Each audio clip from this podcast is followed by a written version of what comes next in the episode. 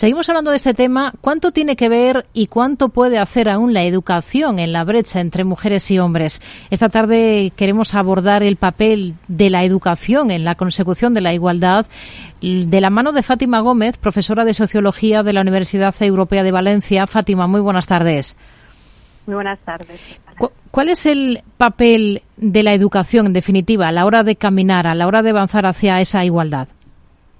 Bueno, pues el papel de la educación es central, ¿no? Educar en la igualdad sigue siendo central por dos razones. Bueno, por un lado, para consolidar lo que ya hemos avanzado en igualdad y por otro lado, para seguir avanzando. Y esto no solo en valores, sino que la educación nos va a proporcionar o debería proporcionar los instrumentos, el conocimiento, las competencias, esto es muy importante, ¿no? Y los contextos adecuados para poder alcanzar esa igualdad de género.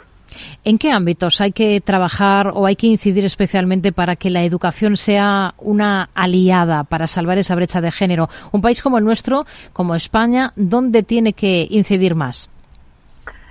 A ver, por un lado, como os he dicho antes, sería, bueno, tenemos los valores, ¿no? La educación sigue eh, tratando el tema de los valores, los valores que se transmiten y aquí tenemos que seguir educando en valores igualitarios y teniendo también eh, cuidado con eh, que no se pierdan ciertas valores, como por ejemplo lo que tiene que ver con las relaciones entre los jóvenes, la violencia de género, que bueno, ya sabéis, por ejemplo, que eh, en los últimos estudios hay un barómetro del Centro Reina Sofía que dice que uno de cada cinco chicos jóvenes cree que la violencia de género es un invento ideológico. Entonces, cuidado con esto, ¿no? La educación nos va a ayudar a ir eh, creando esos valores en las mentes de jóvenes para poder avanzar en este área. Y luego la área de educación, bueno, en España lo que se está trabajando actualmente es la brecha que se percibe en los estudios STEAM, ¿no?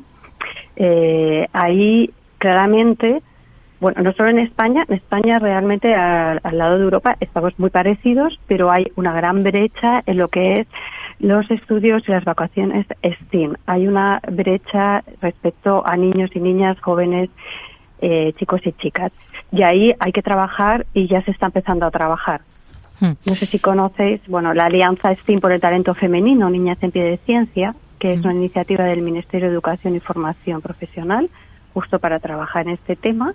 Eh, la Universidad Europea de Valencia forma parte de esta alianza con muchas empresas, sindicatos, organizaciones y ese es el camino ¿no? para ir avanzando. Sí, son esas eh, profesiones que tienen que ver con la ciencia, con la tecnología, con la ingeniería o las matemáticas.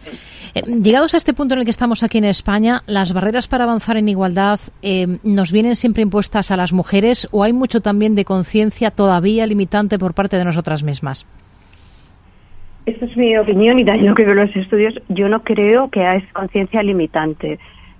son las estructuras las que son limitantes habrá diferentes formas de verlo, ¿no? No todas las eh, mujeres quizá eh, tienen la misma conciencia de los avances, pero no tenemos, no, no veo yo en España, ya de, mm. hecho es uno de los países más avanzados en este tema y las propias mujeres, ¿no?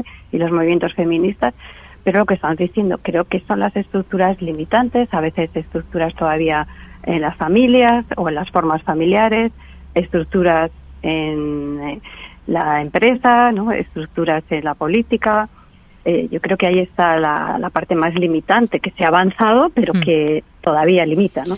Otra de las grandes barreras a superar es la que tiene que ver con las mujeres y la inversión. Es decir, las mujeres en el mundo de la inversión seguimos siendo minoría. ¿Por qué?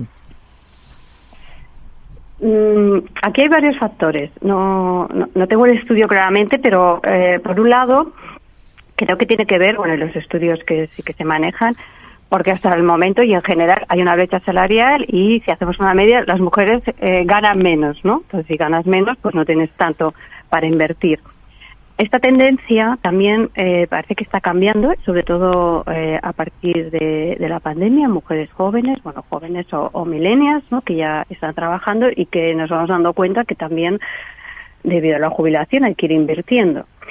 Y eh, hay, hay un cambio, hay un cambio en las tendencias. Pero hablaría otra vez de la educación. No nos han educado, bueno, yo hablo de generaciones mayores, ¿no? Generación X, eh, también milenias. No nos han educado en las finanzas. Hmm. Es algo que también debería trabajarse desde, desde los colegios, desde la educación primaria. Al final, la educación financiera depende también del contexto, ¿no? Donde eh, nacido y, parece que los padres, ¿no? Esta figura de patriarcal, pues la transmitían más a los hijos. Sí, nos, lo cual también es una contradicción, porque las mujeres dominaban, eh, son las que llevaban normalmente los ahorros de la casa, ¿no? Hmm. Pero no la inversión. Estamos ya prácticamente sin tiempo. Fátima Gómez, gracias. Muy buenas tardes.